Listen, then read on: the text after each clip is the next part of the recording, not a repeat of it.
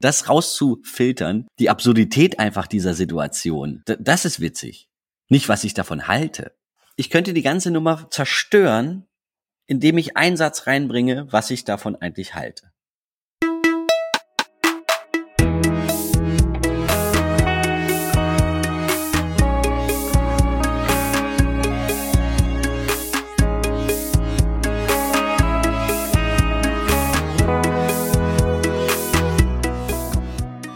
Herzlich willkommen bei Setup Punchline. Mein Name ist Bernhard Hiergeist und das ist ein Podcast über Stand-up Comedy. Wir hören immer Live-Aufnahmen von Comedians und dann erklären uns die Comedians, wie sie das gemacht haben. Und noch ein bisschen mehr. Heute zu Gast haben wir Stefan Danziger.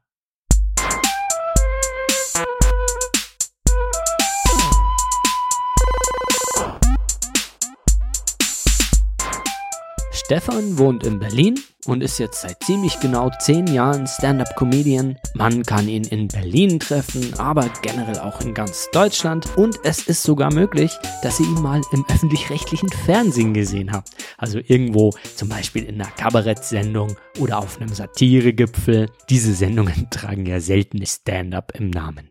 Stefan war in den Tagen, bevor wir den Podcast aufgezeichnet haben, sehr viel unterwegs, kann also auch ein bisschen vom Roadlife des Comedians berichten, also uns einen Einblick geben, wie glamourös oder unglamourös es dazugeht. Von ihm gibt's online so viele Aufnahmen, dass ich mich richtig schwer getan habe, mich für eine zu entscheiden, aber ich habe dann ein Bit aus einer Show bei, wie schon öfter, Späti Comedy genommen die Aufnahme stammt von vor Corona aus dem Herbst 2019 in Berlin.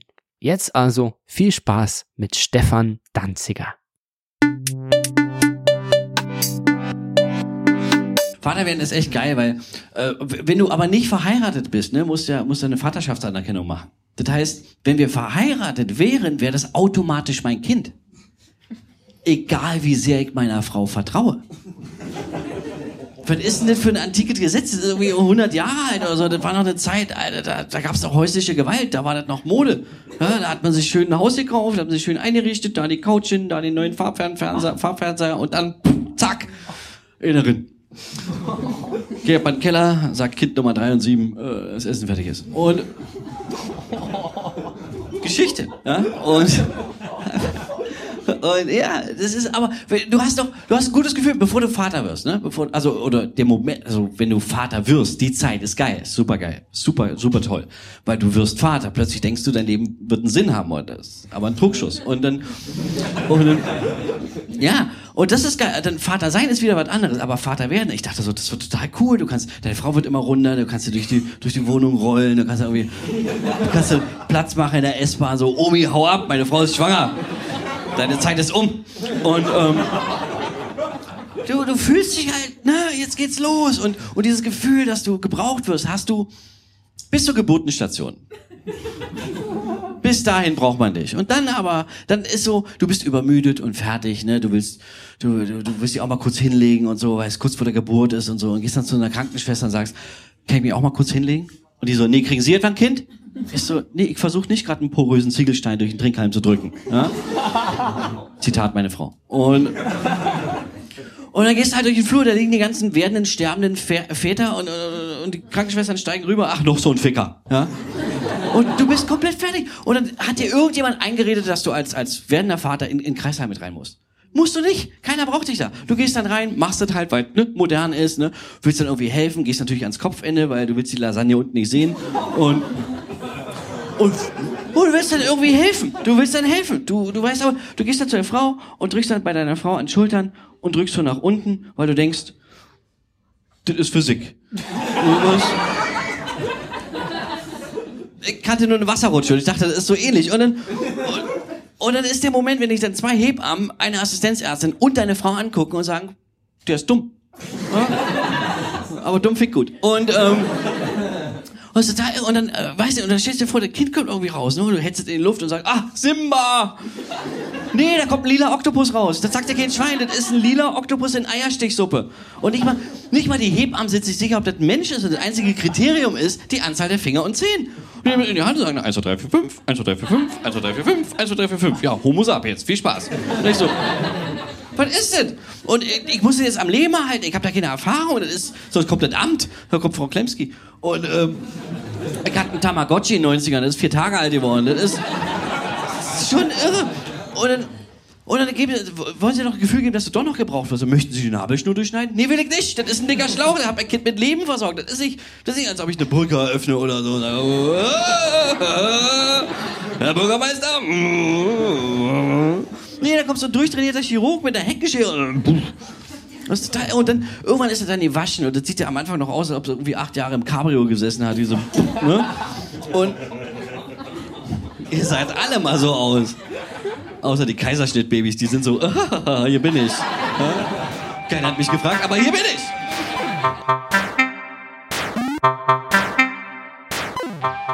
Hi, äh, mein Name ist Stefan Danziger. Ich mache Stand-up-Comedy seit ein äh, bisschen mehr als zehn Jahren und ja, quatsch halt dumme Zeugs auf der Bühne, was mir Spaß macht. Ich bin gebürtiger Dresdner. Also ich bin in Dresden geboren und als ich vier Jahre alt war, sind wir in die Sowjetunion gezogen, weil mein Vater dort gearbeitet hat. Und da haben wir so 100, 120 Kilometer nördlich von Moskau gelebt, in Dubna. Ende 94 sind wir dann zurück nach Deutschland. Erstmal nach Dresden und dann bin ich dann 2006 nach Berlin gezogen. Ich wollte aus Dresden weg. Ich fand es da ganz piefig und irgendwie sehr engstirnig und blöd. Und mein bester Kumpel ist halt nach, nach Berlin gezogen. Er Musiker. Da hab ich gesagt, ja, zieh einfach hinterher. Ich so, hab gefragt, ob er noch Platz hat in der WG. Und da hab ich dann ein Zimmer bekommen. Und ich hatte aber kein Geld, nix. Aber es hat irgendwie geklappt. Ähm, ich, ich habe eher so einen Brandenburger Singsang. Ähm, weil der größte Teil meiner Familie kommt aus Brandenburg, aus der Prignitz. Das habe ich dann eher. Das Berlinerische, es klingt noch ein bisschen, bisschen härter. Zum Beispiel sagt man in Brandenburg äh, Polizei. Ja, da ist der Z halt nicht so stark. Das ist mehr so, ne? Das ist mehr so ein Singsang.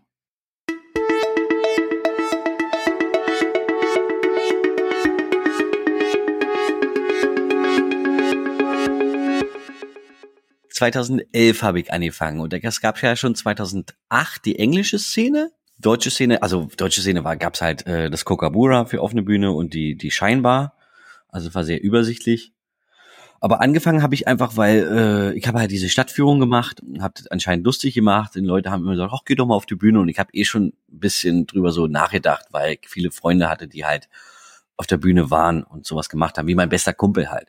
Und der hat mir dann auch den ersten Gig organisiert in einer Theaterkapelle in Friedrichshain. Und da gab's so eine, einmal die Woche oder alle zwei Wochen so Freaky Film hieß das. Dann kam erst so ein freakiger B-Movie und danach gab's halt Kunstkultur. Also was ich irgendwie Tanz, Theater, Comedy, Musik, alles Mögliche. Und dann sollte ich da halt auftreten und hatte meinen ersten Auftritt und der ging auch anderthalb Stunden. ich habe einfach so ein paar Stories von den Stadtführungen einfach aneinander gepackt und habe dann so erzählt. So viel Geschichte und so. Das war überhaupt nicht nichts groß geplant und ich habe mir da vorher auch keinen Copymarkt äh, gemacht, wie ich das mache, wie das aufgebaut ist.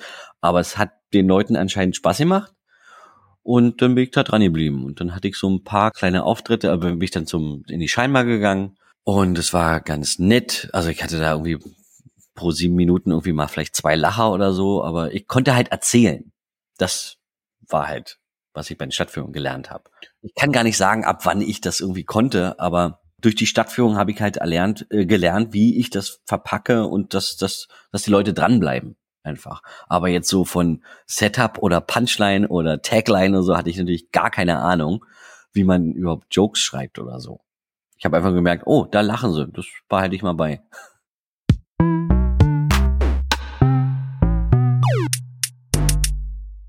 Also ich habe mich damit nie groß beschäftigt und das auch nie analysiert, warum, wieso, wie das funktioniert und habe mir eigentlich immer so die Texte erredet also ich bin auch hinten nicht so ein, ich bin auch kein fleißiger Schreiber oder so. Wenn ich das ausschreibe, dann wird es immer sehr verkopft und blöd. Und ich habe eine Idee, gehe auf die Bühne und quatschig drüber und dann merke ich, ah, okay, da ist noch was zu holen. Ich habe erst so ein Skelett und dann fülle ich das nach und nach mit Fleisch. Manchmal hat man einfach nur so einen Joke. Ne? Und du weißt, okay, das klingt irgendwie witzig, ich probier das mal. Und dann denkst du, okay, dann kann ich das vielleicht noch ausbauen und eine kleine Geschichte drumherum bauen. Manchmal ist es so, dass man erstmal einen Punkt von A bis B, so eine Geschichte hat, so eine kleine Storyline und dann packt man so Details rein. Ich muss nicht irgendwie zur Punchline. Das ist eher so ein bisschen Storytelling. Und mir hat mal jemand, also über mich hat mir jemand gesagt, dass ich wie erzähle und nebenbei die Jokes so neben mir fallen lasse. Ja, ich droppe die einfach so im Vorbeilaufen. Also ich, also ich mache mir gar nicht so einen Kopf vorher, wie das ankommen soll oder so, weil ich, ich, ich erachte irgendwas vielleicht für lustig und dann rede ich drüber und dann sehe ich, ob das überhaupt jemanden interessiert oder nicht oder ob das lustig ist und wenn ich merke, hm, das doch, ja, dann, dann arbeite ich immer weiter dran und verändere halt das ganze Konstrukt. Ich habe versucht, so einen so einen Plauderton zu haben. Also also was ich gemerkt habe, wenn ich, wenn ich sofort mit einem Joke anfange, weiß nicht, dann komme ich mit der Atmung durcheinander und ich klinge halt anscheinend komisch und die Leute gucken einen sehr, sehr, sehr blöde an, so denken, was hat er denn? Und ich versuche immer, wenn ich auf die Bühne gehe, erstmal ein, zwei Sätze zu sagen, was mir gerade einfach nur durch den Kopf geht, weil mich das selber beruhigt und dann spreche ich normal und nicht gekünstelt oder versuche irgendwas so krass deutlich zu machen, sondern komme ich in so einen Plauderton und ich fühle mich dann wohl und die Leute wissen, okay, so klinge ich einfach und dann rede ich einfach drauf los. Und dann wirkt das halt so nicht, ich mache jetzt, jetzt kommt die Nummer, dann kommt noch eine Nummer, sondern einfach ich im Erzählen kommen dann die die Jokes.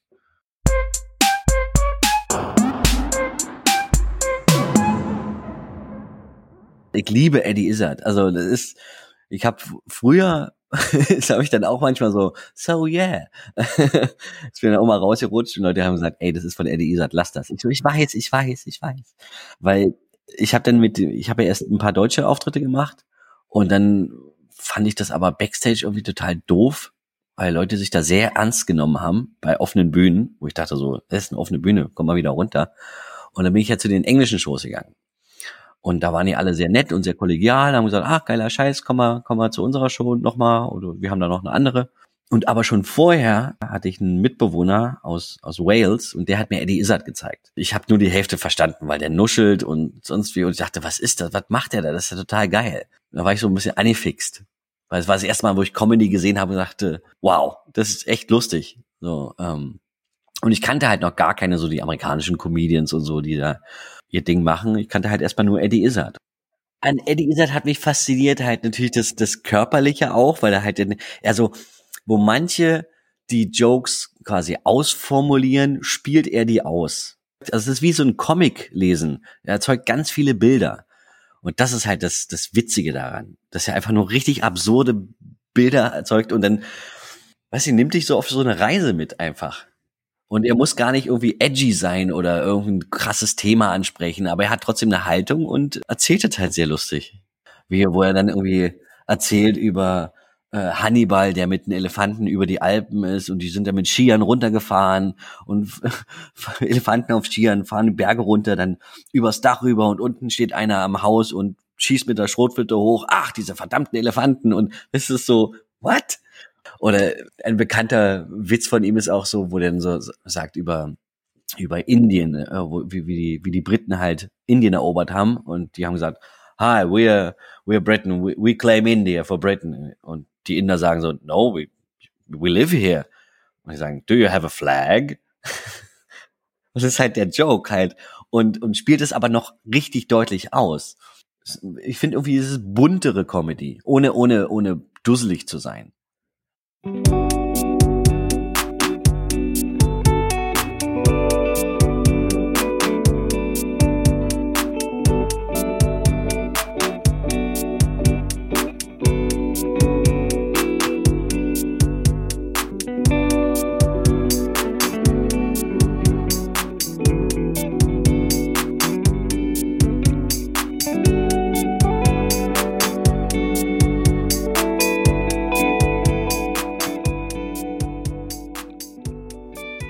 moderner Vater, so sollst du immer mit dabei sein. Ich sage ja dann so, du hast das Gefühl, dass du gebraucht wirst und es wird dir dauernd vermittelt. Ne? Und, und dann halt mit der Erwartung gehe ich dann auch hin und werde dann dementsprechend enttäuscht und bin mit der ganzen Situation komplett überfordert. Und dieses romantische Bild wird dann halt in dem Moment zerstört.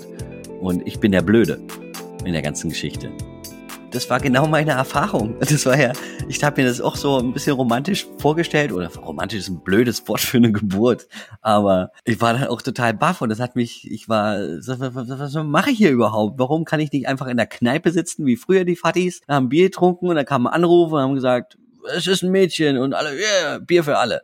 Oh, jetzt bin ich da in dieser Situation und, und, und will mein Bestes geben und scheitere halt. Und das ist ja genau so passiert. Und das erzähle ich einfach dann. Ja, nicht hundertprozentig, aber schon kommt dem sehr nahe. Mir war es auch wichtig, dass ich halt das nicht zu, meine, meine Frau da halt nicht irgendwie äh, großer Teil ist von der Nummer oder so, weil äh, das will ich nicht. Ich, ich will mich halt nicht über die über meine Frau lustig machen oder die halt da in den Joke zu sehr mit reinziehen. Ich habe nur eine Line, die halt so ne, äh, knapp ist, aber es ist mein Bild. Es ist total eklig, widerlich, es wird geschrien, es ist Blut, es ist Schleim, es ist, es ist bläh, ne?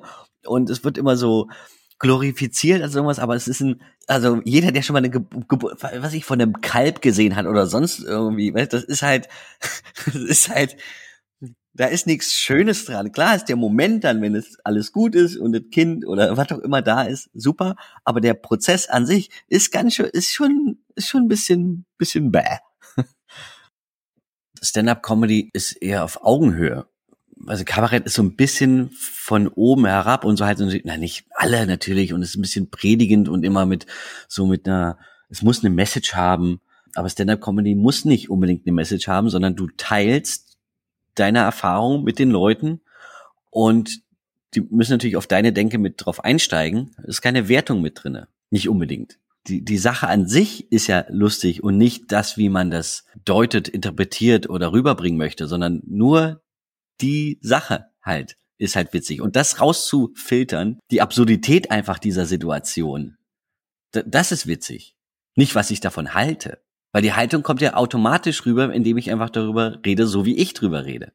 Also ich könnte die ganze Nummer, ich könnte die ganze Nummer zerstören, indem ich einen Satz reinbringe, was ich davon eigentlich halte. Das ist doch eigentlich eine ganz eklige Sache und so. Dann, ich, das wäre komplett, die, die Nummer wäre zerstört durch einen Satz. Einfach nur, wenn, das wäre wie, als ob ich das jetzt nochmal erkläre, was da passiert. Ich würde so meinen Stil beschreiben. Also ich will das nicht so den Leuten ins Gesicht drücken, sondern halt wie im Vorbeilaufen erzähle ich das einfach. Manche Sachen kann man halt, muss man dem Publikum auch irgendwie äh, ins Gesicht drücken oder so, aber auch nicht alles. Und gerade in solchen, solche Nummern oder so ein Thema darfst du auch nicht übertreiben. Also man muss es deutlich machen. Es geht ja um die Details auch. Aber wenn man so ein, so ein, so ein das überstülpt und versucht, das alles nochmal zu erklären und die, wie gesagt, die Bedeutung davon, überbordene Bedeutung davon noch irgendwie reinzudrücken, dann würde es nicht funktionieren. Weil ich lasse es neutral.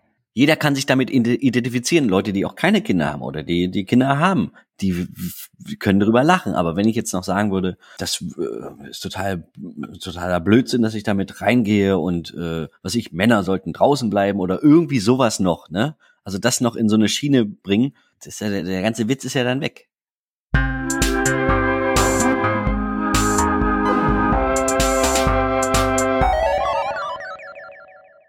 Das ist ja sowieso das Geilste an Comedy. Es gibt Jokes, die kann nur ich erzählen. Ja, sage ich jetzt mal, ne? Und es gibt andere von anderen Leuten Jokes, die, wenn ich die erzählen würde, würden null funktionieren. Gar nicht. Ich könnte exakt die gleiche Pause machen, äh, das genauso sagen und es würde nicht funktionieren. Und das sind so, das sind so diese ganz kleinen Details, dass, dass jeder Comedian seine Stimme findet. Und wir sind ja immer auf der Suche nach meiner, seine, seiner eigenen Stimme, wie, wie man klingen möchte, wie man rüberkommen möchte. Und bei manchen Comedians sieht man halt dann schon so, ach, das ist ein typischer, was ich, Phyllis Tastan zum Beispiel, oder das ist ein typischer Alex Opatov oder ein typischer Danziger oder so. Und das ist, und dann kann man bestimmt auch manche Sachen sagen, die bei anderen, wenn die das sagen würden, komplett in falschen Hals kommen könnte. Ich habe zum Beispiel auch so eine, da, da arbeite ich auch noch dran, dann versuche ich klar zu machen, dass dieses Gesetz, dass wenn du verheiratet bist, dass es automatisch dein Kind ist, völliger Blödsinn ist seit Ewigkeiten arbeite ich jetzt an dieser Nummer, um das klar zu machen. Und ähm, viele Leute sagen einfach, ja, ist doch, ist doch logisch. Ich so, nee, ist es aber nicht logisch, weil, hä?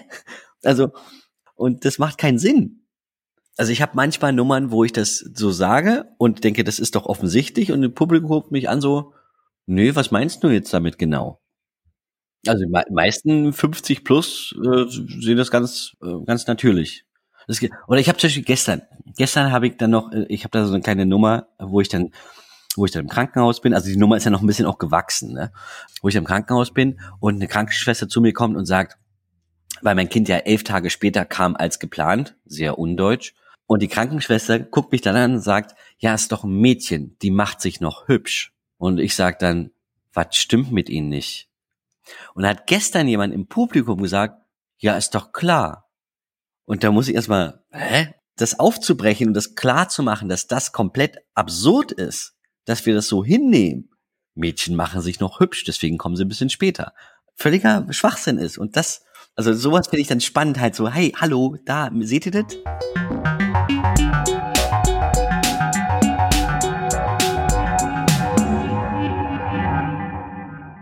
Also ich mag Geschichte, ich mag, wie das, ich gucke immer gerne so quasi zurück und vergleiche das halt und wie de, der ganze Prozess. Überhaupt Geschichte ist ja eh mein Ding. Viele Sachen sind halt noch so selbstverständlich, die aber nicht selbstverständlich sein sollten. Und sind viele Leute leben halt auch noch in Deutschland oder auf der Welt, die sind halt so groß geworden und haben das nie hinterfragt und das war einfach so. Obwohl es total scheiße ist. Wo ich dann auch sage, Kinder dürfen seit dem 2. November 2000 in Deutschland nicht mehr geschlagen werden. Und ich dann sage, wie schlimm muss der 1. November gewesen sein? 2000. Ich bin kein fertiger Archäologe, aber ich habe mal alte Geschichte und Slavistik studiert und dann griechisch-römische Archäologie und Russisch als Simultanübersetzer. Ich fand das schon immer spannend, einfach hat mich schon immer interessiert, wo wo Sachen herkommen, warum die so sind, wie sie sind, warum die Sachen, warum wir bestimmte Wörter benutzen, was die eigentlich für eine Bedeutung mal hatten und wie wir die heute benutzen, war schon immer irgendwie Interesse da und dann zu verstehen, was ich, ich habe als Kind liebte ich Karten. Ich habe nachts mit einer Taschenlampe unter der Decke mir Karten angeguckt. Ja, so ein nerdiger Scheiß, wie auch immer. Aber wir hatten ja damals auch nichts. und und ich habe hab mir dann irgendwie die, Hauptstädte und die Flüsse und sowas und habe mir das halt gemerkt. Und aber dann hat mich dann auch interessiert, warum hört da Polen auf und beginnt Deutschland und andersrum? Warum ist das so? Warum warum ist die da eine Grenze? Wer hat das festgelegt? Dann habe ich dann einfach noch weiter recherchiert oder gelesen halt und das hat mich interessiert, warum die Dinge halt so sind, wie sie heute sind. Und das ist auch nicht, ist ja alles nicht in Stein gemeißelt. Ähm, das ist immer, wenn ich, wenn ich was herausfinde, ne, und ich habe so einen Aha-Effekt und bin so, oh krass, das habe ich ja gar nicht gewusst, dann würde ich das gleich weitererzählen. Das ist ein, ein typisches Comedian-Ding, wenn jemand auf die Bühne kommt, ey, ich habe letztens erfahren, dass das das und das gibt oder das und das passiert ist. Und da hatte ich so einen Aha-Effekt und das möchte ich mit euch teilen. Und mein Steckenpferd ist halt Geschichte oder halt Wörter, Etymologie. Und das will ich halt dann teilen.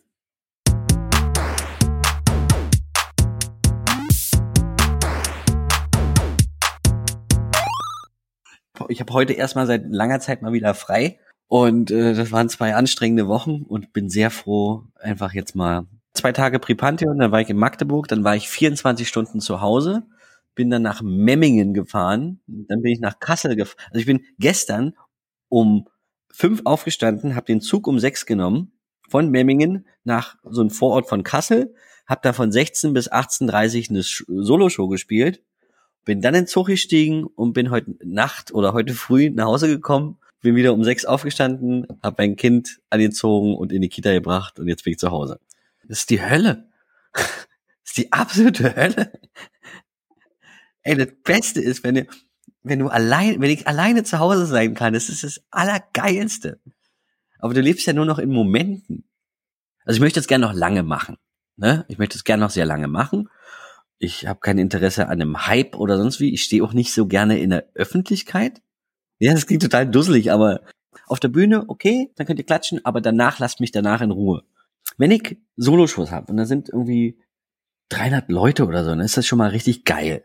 Ja, ein geiler Raum, schön gepackt, Leute haben Bock. Das, das, darauf habe ich Bock. Das macht mir Spaß. Klar, ist auch geil, wenn du mal einen großen Auftritt hast. Das sind irgendwie, was ich, 2000 Leute oder so. Geil, logisch. Nehme ich gerne mit. Aber, äh, aber jetzt groß irgendwie in, in irgendwelchen Sendungen rumzutingeln, nee. Bin ich auch nicht, ich bin meistens in Sendungen, wenn ich irgendwo sitze und ich werde dann interviewt oder so, komme ich immer richtig dusselig und vollkommen unfunny rüber. Kann er nicht. Das eine ist geil und das andere zahlt die Miete. Und ein Dach über dem Kopf ist schon geil. Ich sag's mal so. Als ich im jetzt, wann war das, Juli oder August, als dann die, die Open Mics wieder losging. Und ich bin mal wieder zu einer offenen Bühne gegangen, ne, zum Open Mic. Bin ich dann abends nach Hause gekommen, meine Frau hat gesagt, boah, du strahlst. Und ja, weil es geil war. Es war nicht mal irgendwie gut, ja, es war, ich habe jetzt irgendwie den Knallerauftritt gehabt oder so, aber es war einfach diese, dieses anarchische, dieses geile Scheitern bei offenen Bühnen ist das allerbeste. Als ich angefangen habe, wollte ich immer auch bei offenen Bühne, ich brauche jetzt unbedingt die Klatscher und ich brauche die Lacher und ich muss, kann ich von der Bühne gehen ohne einen Hammerapplaus oder Hammerlacher oder so. Das ist nicht mehr der Fall. Der einfach zu wissen, ich kann da jetzt mal probieren und auch mit dem Scheitern, wenn irgendeine Nummer nicht funktioniert, da noch mit einem Lacher rauskommen, das ist so das Handwerk und das macht mir Spaß. Weil da muss ich nicht. Ich muss da nicht funktionieren. Also das ist das Geilste.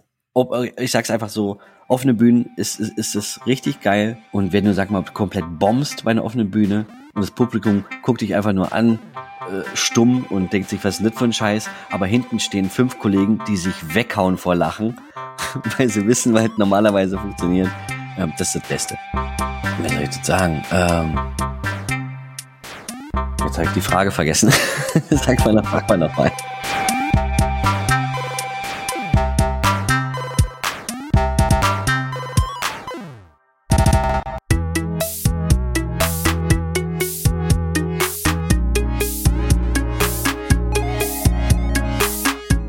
Das war Stefan Danziger mit seinem Bit über das Vaterwerden. Ich freue mich sehr, dass er heute bei mir war.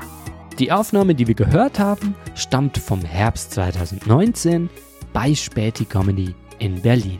Die Aufnahme gibt es auf YouTube zum Nachhören oder Nachschauen, wie übrigens viele andere Bits und Auftritte von Stefan. Eine Auswahl an Links habe ich in die Beschreibung der Folge gepackt.